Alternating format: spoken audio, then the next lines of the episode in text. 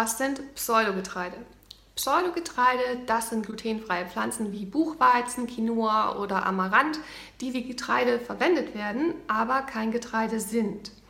Konventionelles Getreide wird in der basischen Ernährung nicht verwendet. Es zählt nicht zu den basischen Lebensmitteln, auch nicht zu den gesunden Säurebildern. Es sei denn zum Beispiel gekeimtes Getreide, das ist ein Basenbildner und Urgetreide wird häufig noch zu den gesunden Säurebildern gezählt, aber das konventionelle Getreide, die Brote, die du heute in diesen Backfabriken findest, das äh, sind keine Produkte, keine Lebensmittel, die zur basischen Ernährung gehören.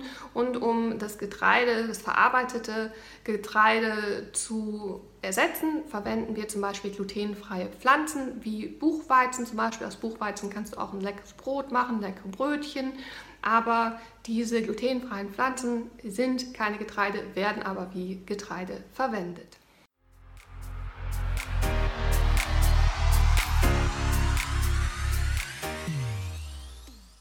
Dies war dein Podcast zur basischen Ernährung.